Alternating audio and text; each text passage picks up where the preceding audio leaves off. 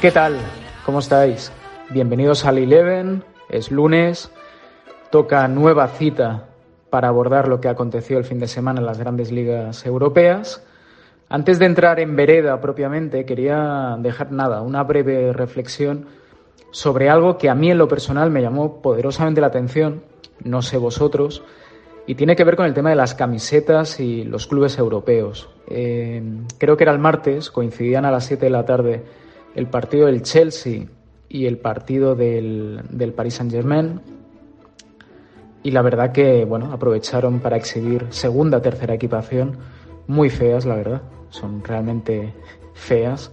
Creo que el tema de los modistos está en auge. Eh, creo que se están tomando unas licencias que no sé hasta qué punto son propias. El tema, y aquí viene la reflexión, es que hubo un tiempo, no tan lejano, en el que los equipos de fútbol vestían acorde a lo que son y no a lo que les mandan, ya sea Nike, ya sea Adidas, sea quien sea. Los colores originales son el alma de un club de fútbol. Si se corrompe el alma, se pudre todo. Si la mercadotecnia se impone al romanticismo, creo que el fútbol será un lugar peor. Ya nos lo dijeron en Blade Runner. Todos esos momentos se perderán en el tiempo como lágrimas en la lluvia. Apretaros el cinturón que empezamos el viaje. Bienvenidos a Eleven.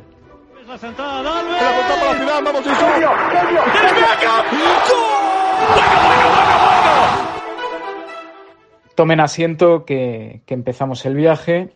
Empezamos en la portería para hablar de Andrea Consigli, el portero del Sassuolo, 33 años, un portero ya con, calado, con pedigrí dentro del fútbol italiano, son muchos, muchos años, desde que en 2008 debutara con, Atalanta. Él se forma en las categorías inferiores de, la DEA.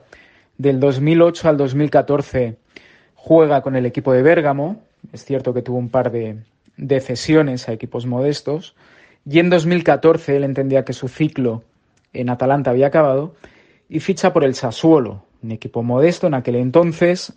Él se ha sentado en, la portería del equipo verdinegro y lo cierto es que el Sassuolo, para sorpresa de propios y extraños, está segundo en el calcio, con todo el mérito que ello entraña y que ello supone.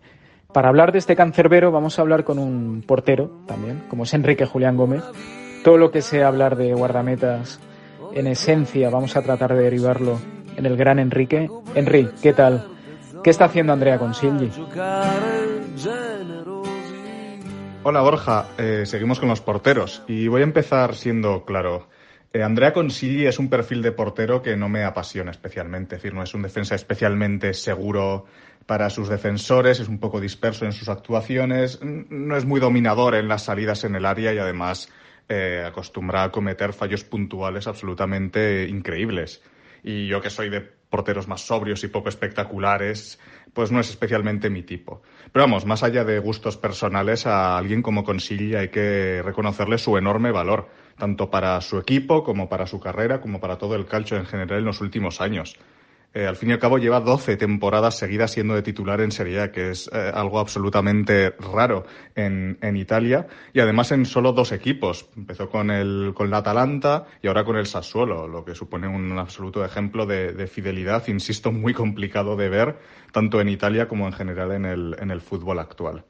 Y además más allá de sus defectos, ha tenido y sigue teniendo actuaciones absolutamente primorosas como la que protagonizó este domingo frente al Napoli en San Paolo.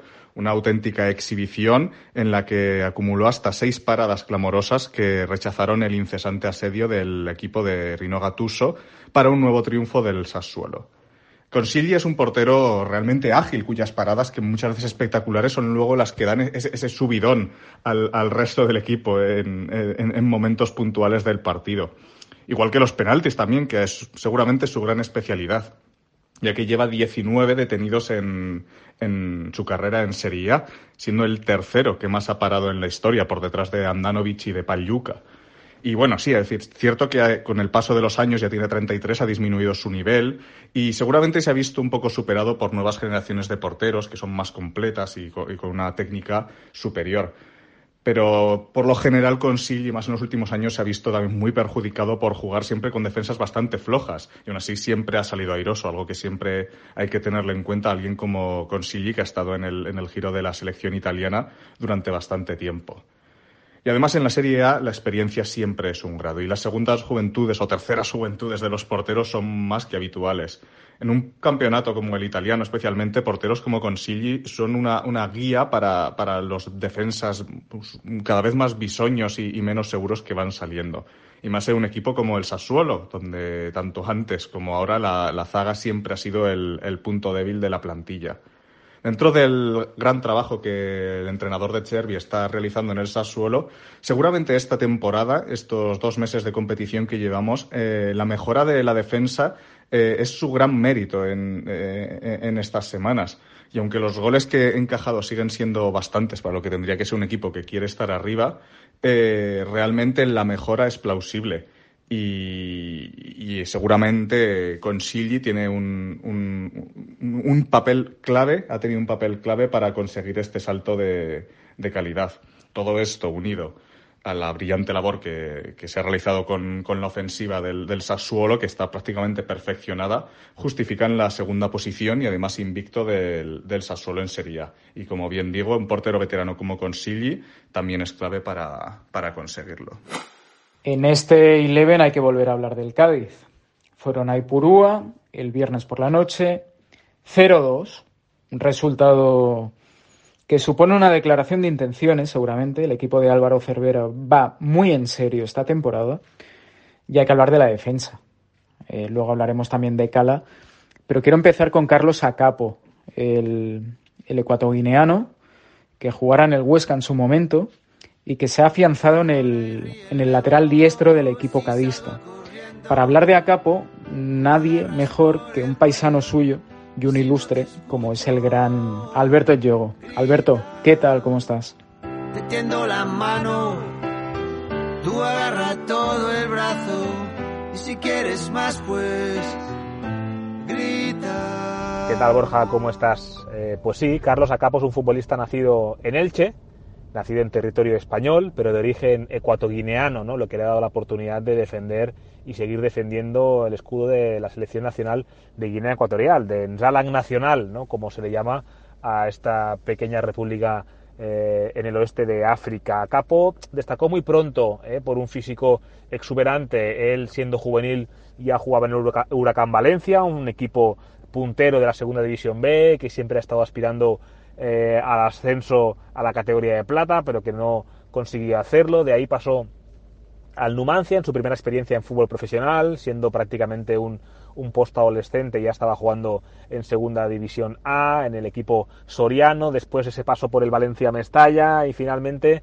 eh, aterrizó en Huesca, ¿no? Con, con Rubi en el banquillo, en esa etapa de ascenso del equipo alto aragonés de primera división. Acá pues estuvo eh, presente ¿no? en esa campaña con el, con el Huesca. Allí, digamos que empezó a, crecer, ahí empezó a hacerse futbolista. Luego se quedó en el primer año del Huesca en primera división, en aquella temporada en la cual el Huesca empezó muy fuerte en primera con Alex Gallar, con, con David Ferreiro, con Enrique Gallego que llegó en el mercado de invierno, el propio Ángel Herrera y Carlos Acapo fue combinando actuaciones en el perfil derecho y perfil izquierdo, casi siempre jugando como carrilero, ¿no? siendo en ese esquema de tres centrales jugando por uno de los dos eh, costados, él juega en el sector derecho porque es diestro, pero también puede hacerlo en la, en la izquierda y cuando el Huesca eh, digamos que baja segunda división, él se marcha al, Cádiz Club de Fútbol. Para mala fortuna de Capo, nada más llegar a Cádiz se lesiona, ¿de acuerdo? No tiene continuidad y por lo tanto en segunda división no tiene eh, continuidad, no tiene esa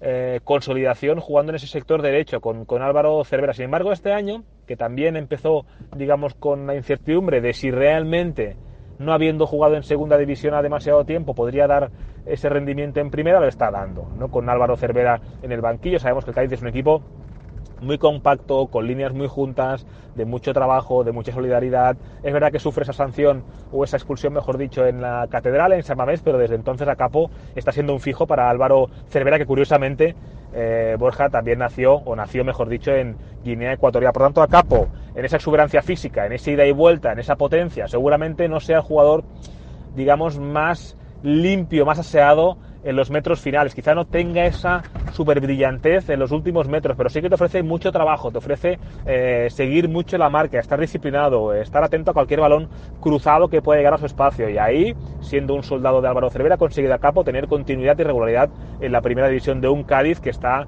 eh, brillando con luz propia en la primera división española y que evidentemente nos alegramos de que a capo le vaya bien la tacita de plata.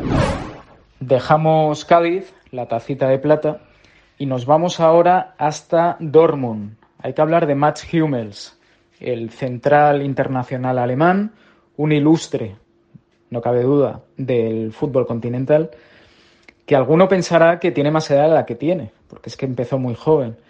Él solo tiene 31 años. Digo solo porque para un central, lo estamos viendo con Ramos, por ejemplo, aún le queda 3, 4, 5 años de recorrido si él quiere y si sabe conservarse. Parece que sí, que está en la labor, porque viene de firmar un doblete el otro día en el campo de la Arminia Bielefeld, está siendo el cacique de la zaga del Dortmund y se le nota muy cómodo. Es el jeque, es el patriarca, es quien manda y parece que el techo de Hummels no sé si ha llegado ya, pero está a un nivel como cuando tenía 23-24 años y ya despuntaba también en el Dortmund. Recordemos el impasse que tuvo en el Bayern de Múnich, donde él perdió seguramente protagonismo y su casa al fin y al cabo no deja de ser el Westfalen Stadium. Vamos a hablar con José Gavilán de lo que ha hecho Hummels este fin de semana y del arranque de temporada del mismo.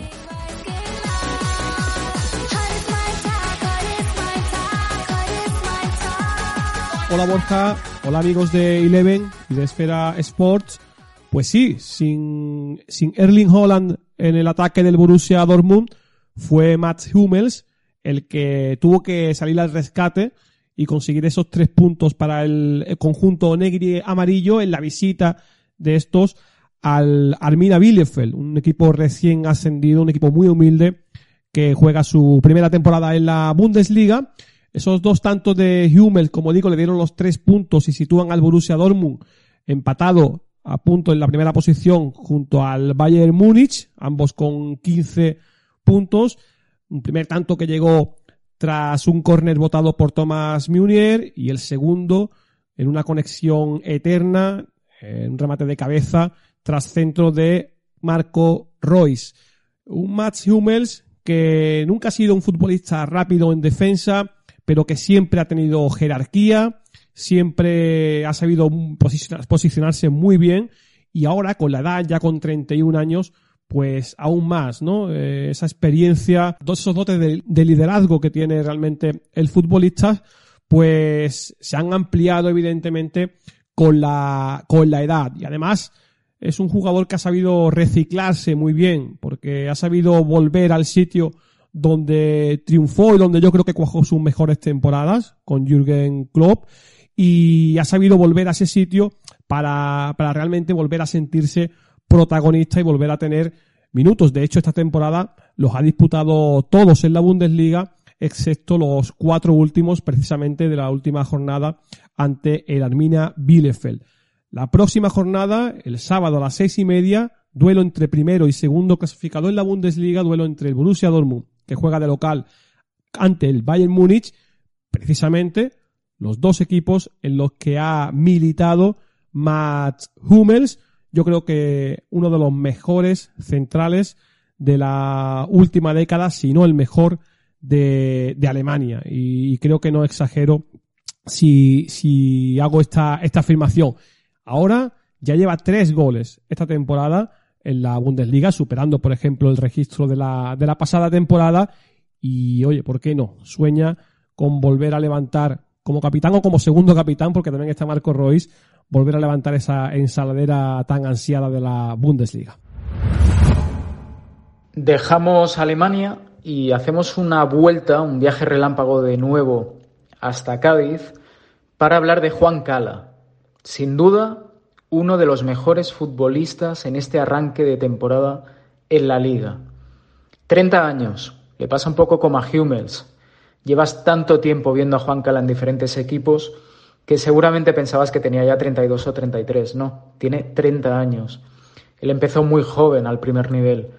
Canterano del Sevilla, debuta en 2008, eh, luego va al Cartagena en 2010, se va a Grecia a jugar a la ECA de Atenas, vuelve al Sevilla entre 2012 y 2014, pilla la maleta y se va hasta Gales para jugar en el Cardiff City, 2015 vuelve a España para jugar en el Granada, encadena tres años en el Getafe, mm, seguramente cree que su ciclo en España ha tocado fin y prueba una aventura exótica en China, vuelve a España, a las Islas Canarias en 2018 en Las Palmas y ficha por el Cádiz en 2019. Bueno, el arranque de Juan Cala está siendo impresionante. Para hablar de Cala y también de rebote de su compañero en la zaga, de Fali, vamos a hablar con Gonzalo de Melo. Él es parte importante de Esfera Sports, es un activo muy grande de este medio y además él, eh, por un tema de arraigo y de familia, sigue muy de cerca la actualidad del equipo cadista. Gonzalo, bienvenido a Esfera. ¿Qué tal? ¿Cómo estás? Háblanos un poco de lo que está haciendo Juan Cala. ¿Qué tal, Borja? ¿Cómo estás? La lucha no se negocia. Ese es el claim del Cádiz Club de Fútbol, de su entrenador Álvaro Cervera y de un recién ascendido que parece haber estado en mil y una batallas desde que ha vuelto a la élite. Hoy vamos a hablar de Juan Cala.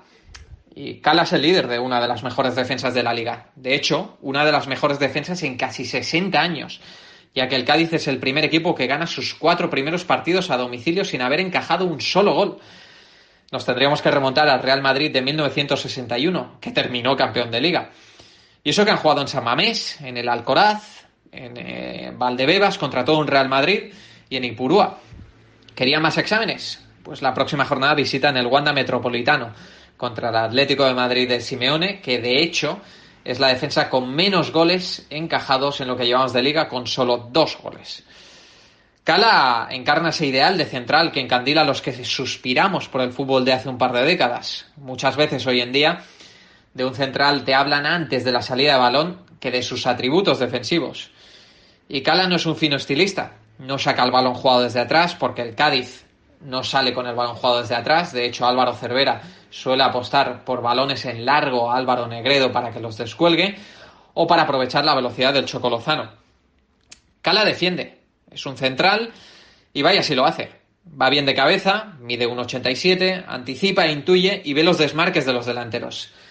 Apenas ha necesitado una temporada, la temporada del ascenso, para ser un fijo para Cervera. Encontrar tu sitio que confíen en ti y que se adapten a tu juego. Toda una bendición después de saltar por varios equipos, incluyendo una aventura por China. A su lado tiene a Fali. De hecho, son el pin y pon, el complemento perfecto para un, equipo que encaja poco y que es aún más fiable con Ledesma echando el cerrojo. Fali es su otro yo, su pareja de central y es la efectividad antes que la estética, el resultado de un Cádiz que no quiere perder el norte y sumar cuanto antes esos 42, 44 puntos que aseguran la permanencia en primera división. Este Cádiz, esta pareja de centrales, Pinipón, Cala Fali, Curiosamente ha encajado los seis goles en Carranza, un Cádiz que no ha ganado aún en casa. La lucha no se negocia. En Cádiz lo saben bien, con Cala como el estandarte de esa lucha de uno de los más humildes de la liga. Ahora sí, dejamos Cádiz con carácter permanente, al menos hasta el fin de semana que viene, porque tal como está el equipo cadista, no es descartable que el próximo lunes vuelva a aparecer algún integrante del equipo amarillo en este programa. Volamos ahora hasta Turín para hablar de Danilo. Si eres, sí, sí, Danilo. Si eres seguidor del Real Madrid, eh, seguramente te extrañe que un futbolista que se mostró tan irregular, con tanta falta de confianza en el equipo blanco, eh, que luego tuvo que ir al City y en el City tampoco acabó de cuajar, más allá de que en algún momento puntual tuvo algún rol importante para Guardiola. Pero bueno, lo cierto es que él llega a Turín y este año, de la mano de Andrea Pirlo, eh, está siendo de lo mejor del equipo. Es verdad que Andrea eh, está jugando con línea de tres atrás, con Demiral en derecha, con Bonucci en el medio y con Danilo de central izquierdo. Y el que toda la vida ha sido lateral, pues está reconvirtiendo en la figura de central, siendo un pilar y un bastión importante en un equipo que está en construcción, un equipo que está en formación, un Andrea, un Andrea Pirlo que va haciendo pruebas. Es cierto que el arranque de la Juve no es el idóneo, pero lo cierto es que Danilo está siendo de lo mejor de esta temporada, de este arranque de temporada en la Vecchia Señora.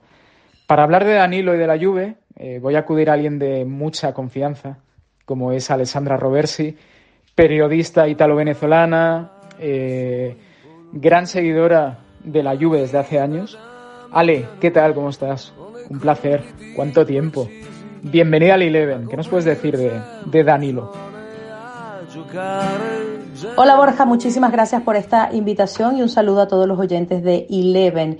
Y sí, tal y como dices, Danilo está siendo una de las más gratas sorpresas en este inicio de la temporada en el calcio y sobre todo para la Juventus de Andrea Pirlo, que está teniendo un inicio bastante turbulento de temporada. El eh, defensa brasileño ya no es el jugador de banda que todos conocíamos, no es para nada ese jugador que se conoció en el City o en el Real Madrid, sino que en esta defensa 3 que ha mm, armado Pirlo es uno de los interiores, juega como central por izquierda y está haciéndolo con nota más que sobresaliente. Em, cuando tiene el balón, Danilo em, se le ve con una limpieza técnica brutal y está haciendo oro puro en fase de construcción para la Juventus. También en fase defensiva lo está haciendo bastante correcto, pese a que no a todos los fallos generales de la defensa, no suyos, sino hablo de el sistema defensivo que todavía no ha encontrado eh, la mejor manera de jugar. Ayer contra el Spezia, Danilo eh, hace un partido realmente espectacular, si bien el rival era el que era, vamos a tenerlo claro, pero sin embargo eh, le ves una eh, lucidez enorme, sabe anticipar las jugadas, ayer en, el, en ocasión del 1 a 0 del gol de Morata, mete un balón en profundidad para Makini que es sencillamente espectacular a los que no lo hayan visto, les recomiendo buscar el vídeo, porque realmente ahí es como, ese es el Danilo que se está viendo en este inicio de temporada. Lúcido, brillante, milimétrico, eh, está siendo realmente eh, impresionante. Ahora mismo, con todo el equipo que no ha terminado de adaptarse a los nuevos esquemas de Pirlo, me atrevería a decir que junto con Cristiano y Delic, que todavía Cristiano volvió ayer y Delic todavía tiene que volver de la lesión en el hombro que tiene, que no ha podido ni siquiera empezar la temporada. Danilo es uno de los tres indispensables eh, de los jugadores de posición para, eh, para Pirlo. De hecho, no solamente por lo que se ve en campo, sino que es que ha asumido un rol de líder eh, ahora mismo en el vestuario. En el campo lo ves que manda, ordena, fuera del campo lo ves que va a los micrófonos, da la cara. Es exactamente lo que necesita la Juventus en este momento sobre todo cuando su capitán Chiellini está lesionado, mm, tiene problemas eh, crónicos ¿no? de lesión y un líder eh, nunca viene mal, sobre todo con un nuevo técnico. Danilo está cumpliendo una metamorfosis en toda regla que en Turín esperan que realmente dure muchísimo tiempo, sobre todo teniendo en cuenta que es un jugador que llegó eh, en una transacción muy alta y todo el mundo decía, pero ¿cómo se va a pagar este dineral por Danilo? Ahora mismo lo está justificando y eso es lo que esperan en todo momento en Turín. Borja, una vez más muchísimas gracias por la invitación y un saludo para todos los escuchas de Eleven. Hay que volver a hablar de la, de la Real Sociedad. Exhibición en Balaídos, victoria contundente, 1-4. Encima Imanol se permitió el lujo de rotar eh, tal es así que el medio centro lo componía Guridi y Zubimendi. Y de este último vamos a hablar. Vamos a hablar con Beñat Barreto, compañero de, Mundo Deportivo, edición Guipúzcoa, porque el partido de Zubimendi es, es para analizar. Demostró un cuajo, una entereza, un pie, un saber hacer impropio de alguien de, de 21 años. Zubimendi, como tantos otros, se cría en Zubieta. Él siempre ha estado muy influenciado por Xavi Alonso, que además lo entrenó en, en el filial del equipo de Nostierra en 2019.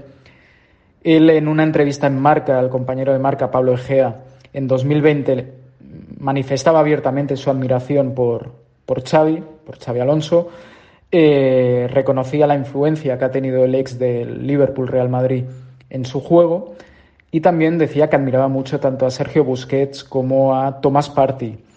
Lo cierto es que Zubimendi tiene un futuro por delante muy prometedor. Repito, muchísima clase, mucha cabeza a la distribución. Tácticamente es un futbolista que, que está dejando unas sensaciones muy importantes y que tiene pinta que va a ser un pilar básico esta temporada para Imanol Alguacil. Beñat, ¿qué tal? ¿Cómo estás? Un saludo. Háblanos un poco de, este chico, de, de Zubimendi. Arracha León Borja, buenas tardes compañeros de Esfera Sports. Para hablar de Martín Zubimendi es importante hablar del cuándo y del cómo. Cómo debuta este jugador donostiarra de 21 años con la Real, porque eh, ha pasado a formar parte del primer equipo en esta temporada. Y Zubimendi debuta el año pasado, pues confinamiento, debuta contra el Real Madrid por una serie de lesiones, por lo que eh, Yarramendi lleva dos años KO, apenas ha jugado cinco partidos en dos temporadas, Guevara se fracturó la tibia post confinamiento y el único sano que había en esa posición era Igor Zubeldia. Pero por lo mismo, eh, por, por, bajas en la zona de central, eh, Zubeldia pasa a jugar en esa demarcación y el único eh, hábil, por así decirlo, eh, era Zubimendi. Debuta contra el Real Madrid, está en la segunda parte y como no podía ser de otra manera, pues eh, lo, borda y convence por completo a Imanol Aguacil hasta tal punto que, que, juega los últimos nueve partidos de liga post confinamiento de los once de que tenía que jugar la Real Martín Zubimendi jugó los últimos nueve, ¿no? Eh, eh, derribando la puerta por, por, completo. Y en esta segunda temporada, pues, pues tiene galones de titular, porque Zubeldi ha estado un mes de baja por un problema muscular y de los centrocampistas que tiene Manol es el perfil más eh, Alonso posible, el, el, jugador más completo, por así decirlo, salvando las, las lógicas distancias. Y Arramendi no es, no es tan rápido con balón, por ejemplo, Guevara no es eh, tan atrevido para romper esas líneas de pase, Zubeldia es un perfil mucho más defensivo, eh, no tiene tanta capacidad para generar balón y Martín Zubimendi pues es todo lo contrario, es el jugador más completo. Eh, va bien al corte, se incrusta entre centrales para sacar el balón jugado, eh, atraviesa líneas de presión no solo con el pase sino también con la conducción, que eso es, eso es importante y tiene un desplazamiento largo perfecto, coloca balones de, de 30 a 40 metros al, al pie y, y, ha encandilado a, toda la afición de, la Real. Ayer contra el Celta, pues otro partidazo, de 46 pases posibles, eh, de 46 pases que dio, 42 fueron buenos y los únicos cuatro que falló, pues fueron pases verticales, intentando romper líneas de presión eh, a, a, más de 20 metros de distancia. Entonces, eh, Martín Tubimendi eh, no lleva más de 20 partidos en, en la élite, pero juega como si, como si llevase 10 años en el primer equipo de la Real. Un saludo a todos.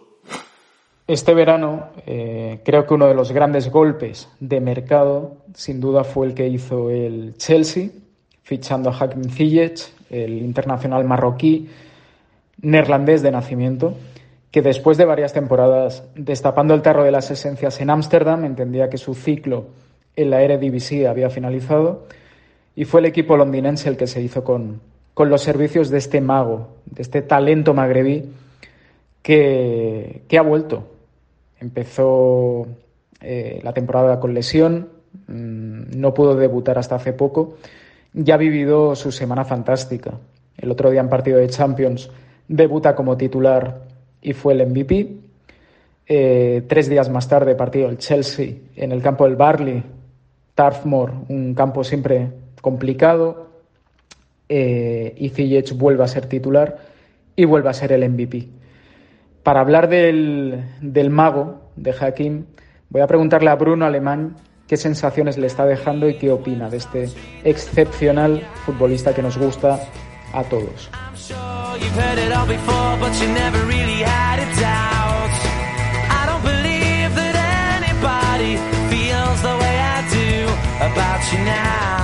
Había pocas dudas de que en cuanto se recuperara de la lesión con la que llegó Hakim Ziyech al Chelsea, se iba a hacer con un puesto de, titular, que lo iba a hacer rápidamente, pero es que ha sido prácticamente llegar y besar el, santo en cuanto ha estado disponible a nivel físico.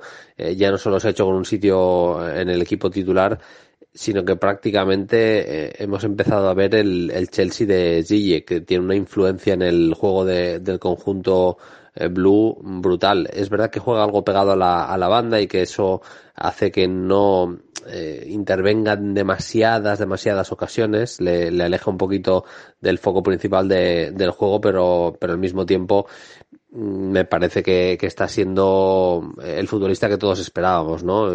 Si, yo creo que si hablamos de, de talento natural, eh, tampoco hay muchos jugadores en el mundo ahora mismo que, que tengan esa capacidad de, de para atraer al, al espectador a, a la televisión y, estar pendiente de, de esa zurda de, del futbolista marroquí. Creo que además eh, ha supuesto en el, en el Chelsea un cambio importante que eh, ha liberado en cierto modo de, de tareas o de responsabilidad, sobre todo diría, a nivel de creación, de, de estar permanentemente eh, generando cosas a gente como Havertz, eh, yo creo que eso le libera un poquito al, al alemán, que, que, pueda aparecer eh, realmente para hacer daño y no tener que estar siempre en todo momento pendiente de, de, generar y de que de su bote izquierda de la del alemán tiene que salir todo el, el flujo ofensivo de, del equipo blue, pues me parece que, que ha liberado un poquito a, a un futbolista como, como Havertz y luego hay otra cosa muy importante y es que me parece que la conexión, a poco que, estén bien, un jugador que se desmarca como Werner y un futbolista con la visión de juego y el, la calidad para el pase, para el último base de Ziyech, esa conexión entre el marroquí y el, y el alemán me parece que le va a dar muchísimo a un Chelsea que, insisto, empieza a ser el Chelsea de Hakim Ziyech. No abandonamos las Islas Británicas, vamos ahora desde Londres hacer un viaje cortito, vámonos a la costa, vámonos hasta Southampton. Hay que hablar de James Ward-Prowse, el centrocampista del Sutton, seguramente santo y seña de los Saints, junto, junto a Danny Ings, que ha empezado la temporada a un nivel excepcional. Sin ir más lejos, el otro día visitan Villa Park, una Aston Villa que había empezado muy fuerte la temporada. Recordemos la, la masacre que le, que le protagonizó al Liverpool. Y el Southampton demostró una solidez y una consistencia un poco en la línea de las últimas semanas. Recordemos también que venía de golear al, al Everton. Ward Prowse fue el líder en ese partido. Y para hablar de este futbolista y de este Southampton que está maravillando y está tercero en la Premier, vámonos a la redacción de Esfera para hablar con Dani Fernández Pacheco. Dani, ¿qué tal? Eh, dinos algo de este futbolista que lleva años ya en la Premier a buen nivel y también de este Southampton que, está ahí arriba.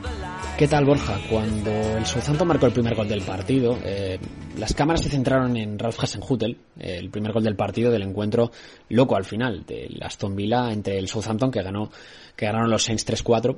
Se centraban en él porque eh, él había pensado seguramente una jugada ensayada que le había salido a la perfección. Yo, no, yo creo que no era solo la alegría de, marcar el primer gol, sino que le hubiera salido lo que él había pensado. Eh, el entrenador austriaco había detectado que McGinn, el hombre más bajito de Aston Villa, mucha calidad, un centrocampista eh, que bueno que, tiene que tiene mucho pie pero que seguramente no sea el más dotado físicamente él se colocaba en, la, en, el segundo palo de la zona no el Aston Villa defendía en zona y aprovechó y colocó a Westergaard en, esa zona, eh, haciendo un movimiento de fuera hacia adentro, para rematar los envíos desde la banda, eh, sobre todo en los, en los saques de falta.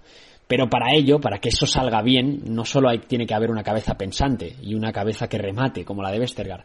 Tiene que haber un hombre, un centrocampista, que ponga bien los balones. Y ese es James Ward-Prowse, uno eh, de los protagonistas de la jornada con sus dos goles y su asistencia en la victoria del Southampton por 3-4 en Villa Park que demostró luego con las dos faltas en la frontal del área que colocó en la escuadra que es uno de los jugadores ahora mismo más diferenciales de, la Premier League sobre todo a balón parado, porque él las puede poner donde quiera. El inglés es un, es un jugador que sale de la cantera, de la prolífica cantera del Southampton, lleva muchos años allí, sabe lo que es el club, debutó muy joven, 16, 17 años, y sigue, sigue con ese, con ese, con esos buenos resultados, con esos buenos números, no solo él, sino su equipo, su plantilla, la plantilla del austriaco, que estaba de rabiosa actualidad, porque hacía justo un año y una semana el cuadro de la costa, de la costa sur perdía 0-9 en su estadio ante el Leicester City, en un momento en el que parecía ya que Hasenhutel iba a tener que abandonar, que abandonar la nave del Southampton, pero no.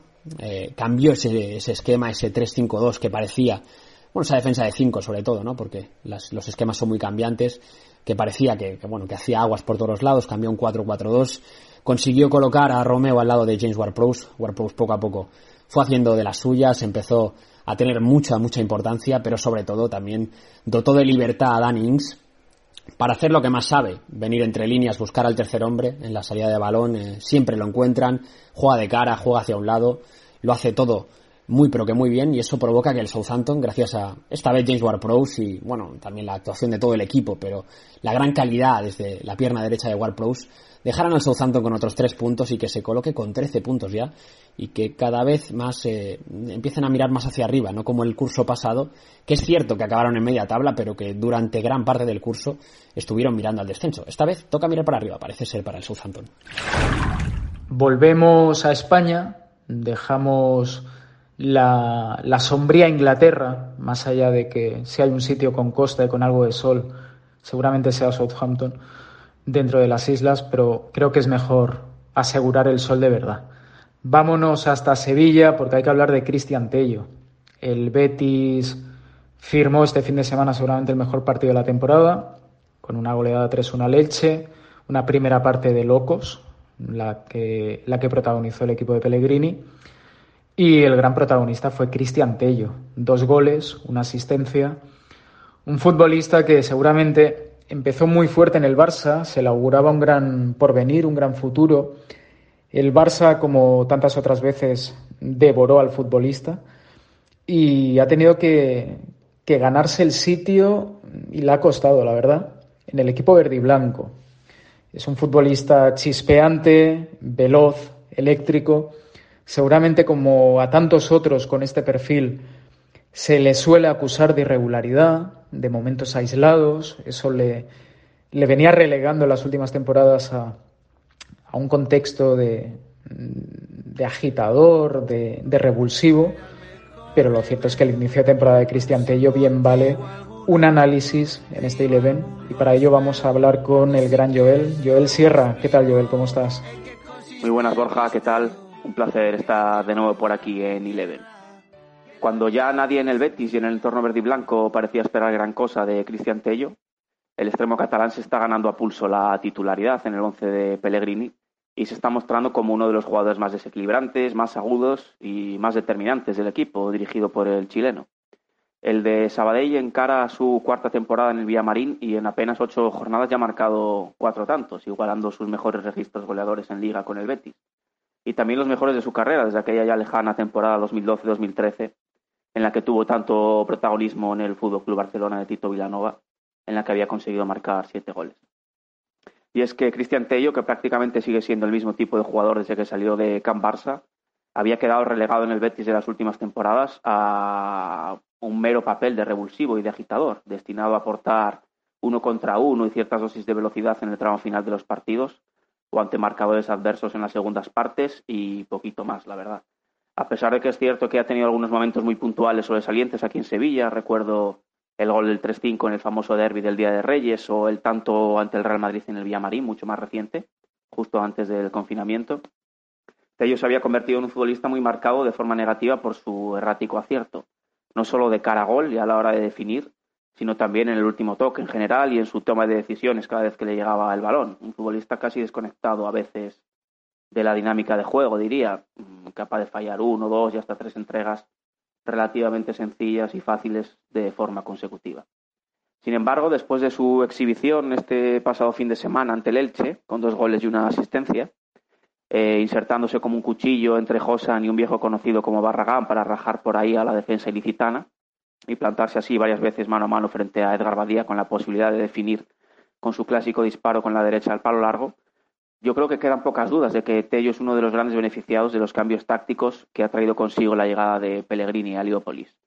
Entre ellos, un juego exterior combinativo muy marcado, una mayor propensión a las rupturas para potenciar esa fantástica capacidad de pase que tienen sus mediapuntas, Fekir, Canales, Joaquín, una mayor contención a la hora de, llevar arriba a los laterales, de la altura de los laterales de partida, que solo están llegando al último tercio por sorpresa y cuando el carril queda liberado, o una cantidad de ataques rápidos tras robos altos que se están propiciando a través de la notable presión tras pérdida que está llevando a cabo el equipo y que en este sentido potencia a los jugadores que se mueven rápido al espacio.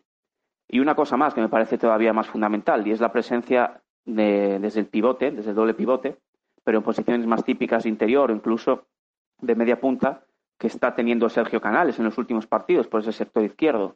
Un futbolista que entiende de maravilla el juego de Tello, con el que tiene feeling también fuera del campo y eso se deja notar, y que detecta de maravilla con su calidad el momento en el que Tello lanza el desmarque al borde del fuera de juego para poner el balón con el timing y la fuerza precisas, lanzándolo hacia la línea de fondo para que ejecute el, paso, el pase atrás, ya sea con la derecha o con la izquierda, ya que maneja muy bien las dos piernas en este tipo de centros rasos del punto de penalti en carrera, o directamente poniéndolo en el camino hacia el área, aprovechando esa ruptura en diagonal desde fuera marca de la casa de Tello, que resulta tan difícil de defender para cualquier zaguero. Aunque yo todavía me mantendría cauteloso sobre una posible explosión en su rendimiento sostenido a medio plazo, más que nada por sus precedentes con la camiseta verde y blanca, si Pellegrini consigue extraer su mejor versión de forma regular y de momento ya le ha dado toda la confianza que un jugador como Tello parece necesitar para rendir al máximo, estamos hablando de un futbolista que puede marcar muchas diferencias en la liga en el último tercio del campo, como ya comprobó el Elche. Un partido, por cierto, en el que a mí me hizo recordar esa frase demoledora que pronuncia Leonardo DiCaprio en El Renacido, cuando dice algo así como, ya no tengo miedo a morir porque ya lo he hecho antes. Algo así le, sucede a Tello. Eh, está viviendo una liberación tras varias temporadas de un rendimiento muy gris, que sumadas a esta confianza que le está dando Manuel Pellegrini, a la recuperada titularidad, a las cifras que está, que está registrando en el apartado individual y al nuevo plan de juego de este Betis que tanto le beneficia, pues puede ser el caldo de cultivo ideal para que volvamos a ver, o para que veamos por fin más bien, aquella versión del Tello que salió de del Barça y que nunca ha llegado a materializarse del todo. Seguimos dentro de la liga para hablar de, un futbolista que ha empezado la temporada como, un tiro. Joao Félix, el, genial, talentoso futbolista portugués, que seguramente después de una primera temporada complicada, eh, motivada también por un cambio de aires y una subida de nivel, no es lo mismo la liga portuguesa y la liga española, eh, está encontrando la estabilidad, la regularidad y está mostrando todo lo que se suponía y por lo que el Atlético de Madrid pagó 100 millones de euros. Viene de hacer un partidazo en Pamplona, ya no es el partido de Antosasuna, ya es lo que también hizo hace tres, cuatro días en el partido que enfrentaba al, al Atlético contra el Salzburg. Eh, es el inicio de temporada en general. Joao Félix seguramente podemos afirmar que junto Benzema y Lionel Messi ya está en el tridente, en el trío, en ese podium de jugadores icónicos de la liga. No tanto por lo que ha hecho, sino por lo que sabemos que va a hacer. Para hablar de todo ello vamos a hablar con Diego García Argota, doctor de cabecera en temas de, del Atlético Diego, ¿qué tal? ¿Sensaciones? ¿Qué, te deja este niño? Hola Borja, pues sí, Joao Félix está ahora mismo en un momento de forma espectacular. Un poco lo que se esperaba de él tras un primer año que, se puede considerar de adaptación al venir de una liga un poquito inferior como es la liga portuguesa. Yo creo que quizás el, mejor, el mejor punto que, que tiene esta temporada es esa, esa ganancia física que, tiene. Eh, Joao Félix el año pasado era un jugador mucho más liviano, que no tenía tanta resistencia eh, para, para, aguantar el correr de los minutos y que a cada contacto eh, sufría, iba al suelo, tuvo un par de, un par de problemas a lo largo de la temporada eh, que tenían que ver con simples contusiones y que no podía seguir jugando pero, pero este año es un jugador mucho más hecho, ya, ya se le vio en, los partidos, eh, los, el parón de selección que hubo justo en el, arranque de la liga, esos partidos con Portugal se le veía otro, otro jugador con mucho más liderazgo.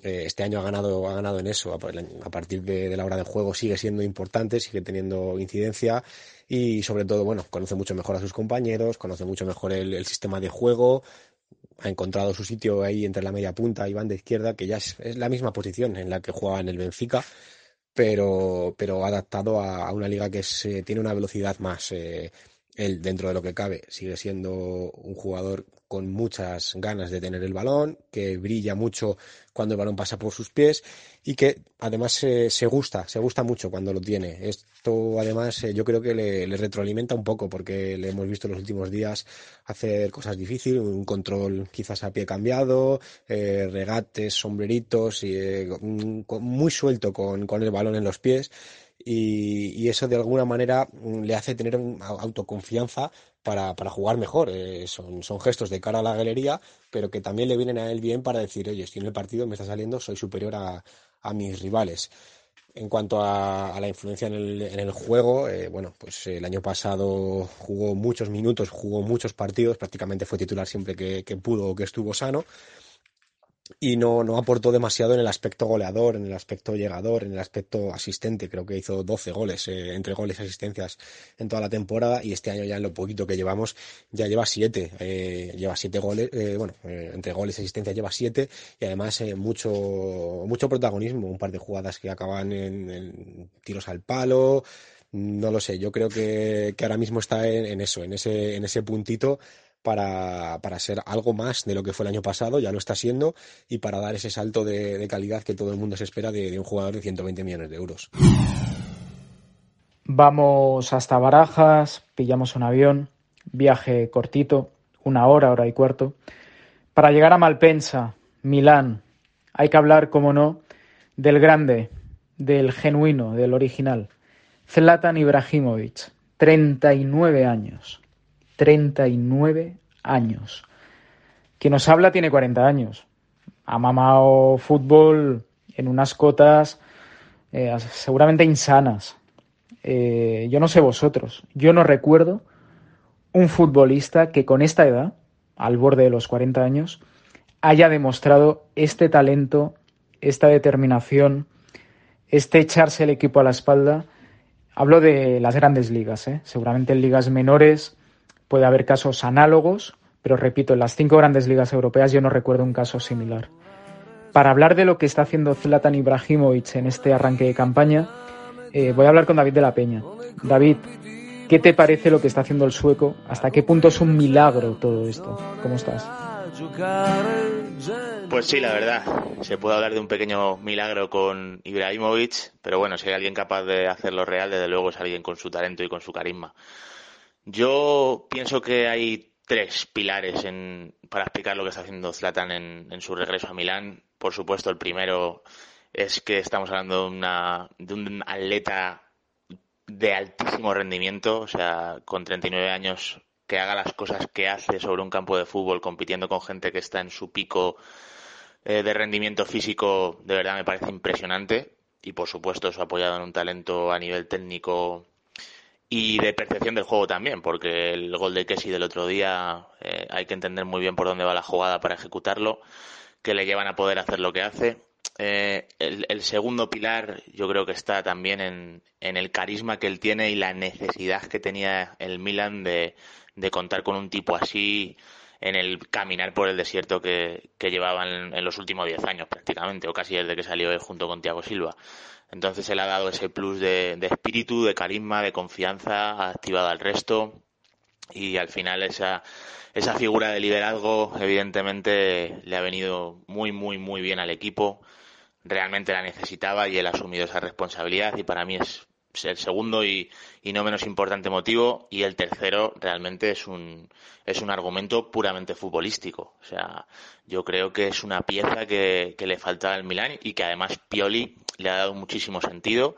Este Milan que está jugando con, con este 4-2-3-1 está pensado para por un lado alimentar a Zlatan y por otro lado para que Zlatan alimente al resto. Está jugando como como punta referencia él ofrece ahí un buen juego de espaldas y, capacidad para asociarse con un, con un número 10. El Milan tiene ahora mismo dos en plantilla, que son Charles y Ibrahim Díaz.